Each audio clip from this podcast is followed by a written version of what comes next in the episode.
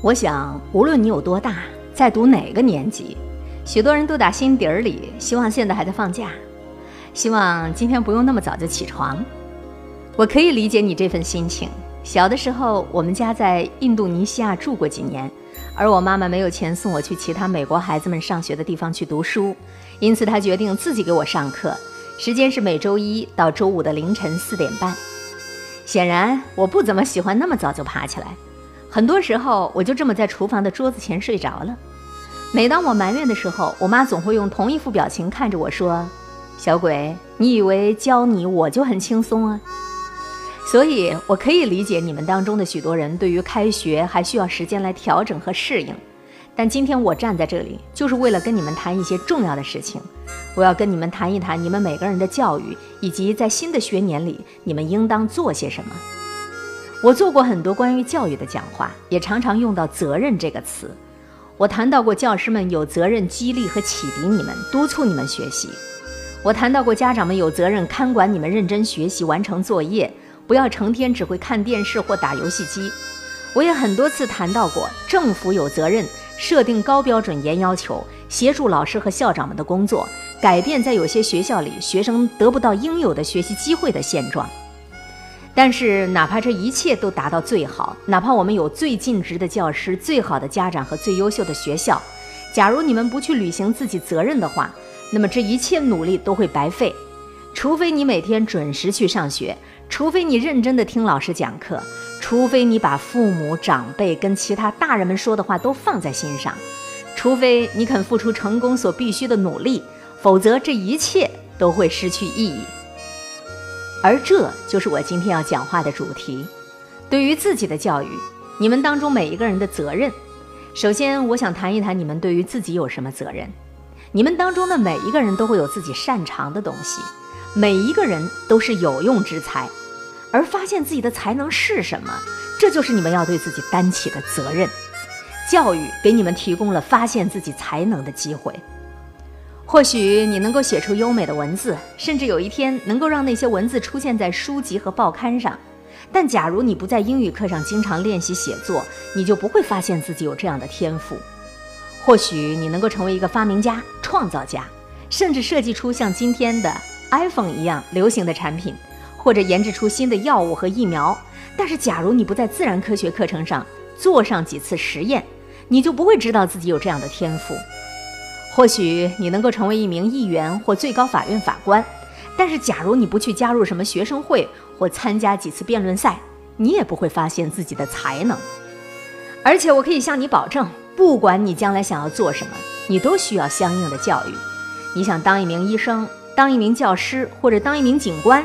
你想成为护士、成为建筑设计师、律师或者是军人，无论你选择哪一种职业，良好的教育都必不可少。这个世界上不存在不把书念完就能够拿到好工作的美梦，任何一份工作都需要你的汗水、训练和学习。不仅仅是对于你们个人的未来有重要意义，你们的教育如何也会对这个国家乃至世界的未来产生重要影响。今天你们在学校里学习的内容，将会决定我们整个国家在未来迎接重大挑战时的表现。你们需要在数理科学课程上学习的知识和技能，去治疗癌症、艾滋那样的疾病，和解决我们面临的能源问题与环境问题。你们需要在历史社科课程上培养出的观察力与判断力，来减轻和消除无家可归与贫困犯罪问题和各种歧视，让这个国家变得更加公平和自由。你们需要在各类课程中逐渐累积和发展出来的创新意识和思维，去创业和建立新的公司与企业，来制造就业机会和推动经济的增长。我们需要你们中的每一个人都培养和发展自己的天赋、技能和才智，来解决我们所面对的最困难的问题。假如你不这么做，假如你放弃学习，那么你不仅仅是放弃了自己，也是放弃了你的国家。当然，我明白，读好书并不总是一件容易的事。我知道你们当中的许多人在生活中面临着各种各样的问题，很难得把精力集中在专心读书之上。我知道你们的感受。我的父亲在我两岁的时候就离开了家庭，是母亲一个人将我们拉扯大。有时候他付不起账单，有时候我们得不到其他孩子们都有的东西，有时候我会想，假如我父亲在，该有多好。有时候我会感到孤独无助，和周围的环境格格不入，因此我并不总是能够专心学习。我做过很多自己觉得丢脸的事情，也惹出过许多不该惹的麻烦。我的生活岌岌可危，随时可能急转直下。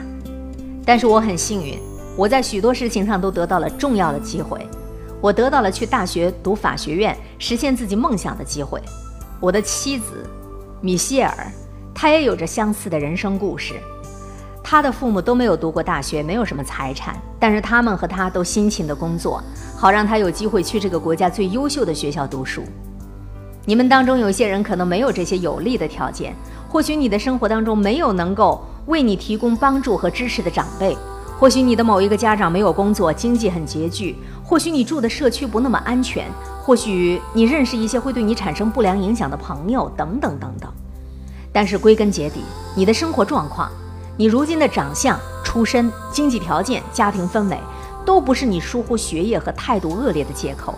这些不是你去跟老师顶嘴、逃课或者是辍学的借口。这些不是你不好好读书的借口。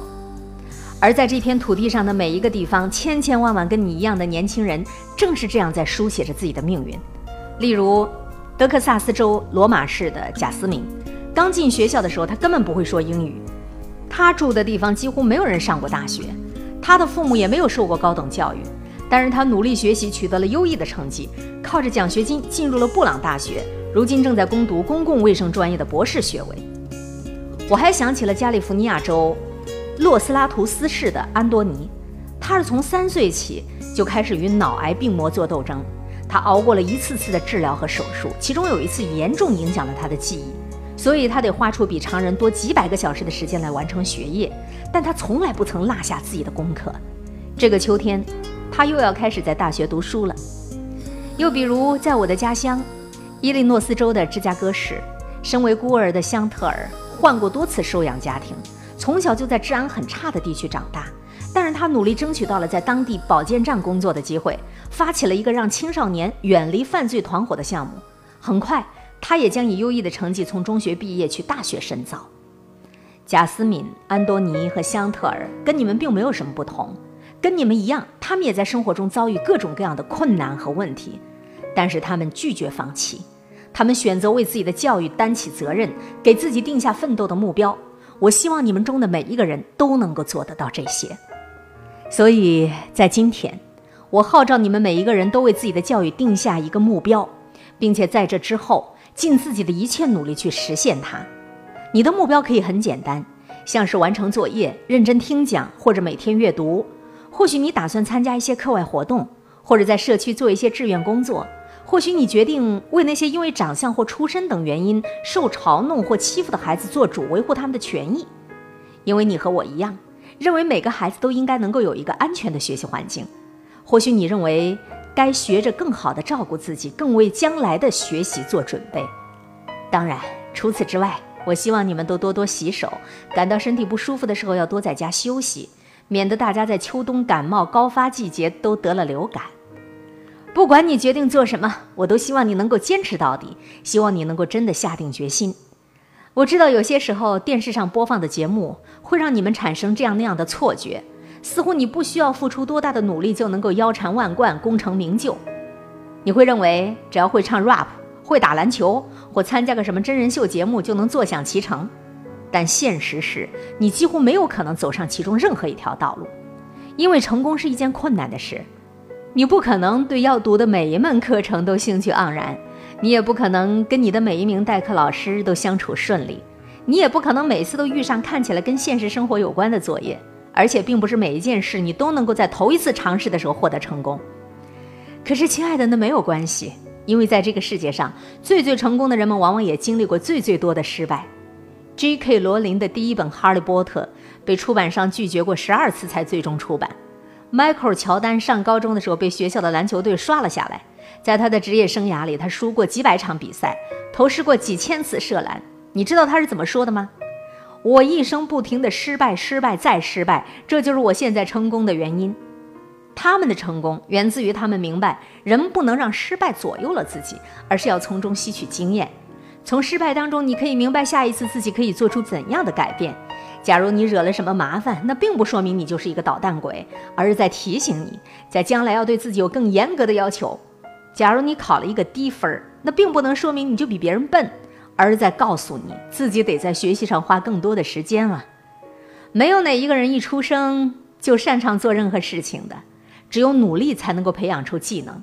任何人都不是在第一次接触一项体育运动就能够成为校队的代表，任何人都不是在第一次唱一首歌就能够找准每一个音，一切都是需要熟能生巧。对于学业也是一样。你或许要反复运算才能解出一道数学题的正确答案，你或许需要读一段文字好几遍才能够理解它的意思，你或许得把论文改上好多次才能够符合提交的标准，这些都是非常正常的。不要害怕提问，也不要不敢向他人求助。我每天都在这么做，求助并不是软弱的表现，恰恰相反，它说明你有勇气承认自己的不足，并且愿意去学习新的知识。所以，你有不懂的时候，就要向大人们求助，找一个你信得过的对象，比如你的父母、长辈、老师、教练或辅导员，让他们帮助你向目标前进吧。你要记住，哪怕你的表现不好，哪怕你失去信心，哪怕你觉得身边的所有人都已经放弃了你，你永远不要自己放弃自己，因为当你放弃自己的时候，你也就放弃了自己的国家。因此，我要求你们。在今年能够认真起来，我要求你们尽心的去做着自己着手的每一件事。我要求你们每一个人都有所成就，请不要让我们失望，不要让你的家人、你的国家和你自己失望。你们要成为我们的骄傲，我知道你们一定可以做得到。以上的这一篇演讲来自奥巴马，这是奥巴马在他任美国总统期间的一个开学演讲。我们为什么要上学？世界大同啊，在美国的这一篇开学演讲，拿到我们这里来读一读，对于许多的上学的孩子来讲，也一定是会有帮助的。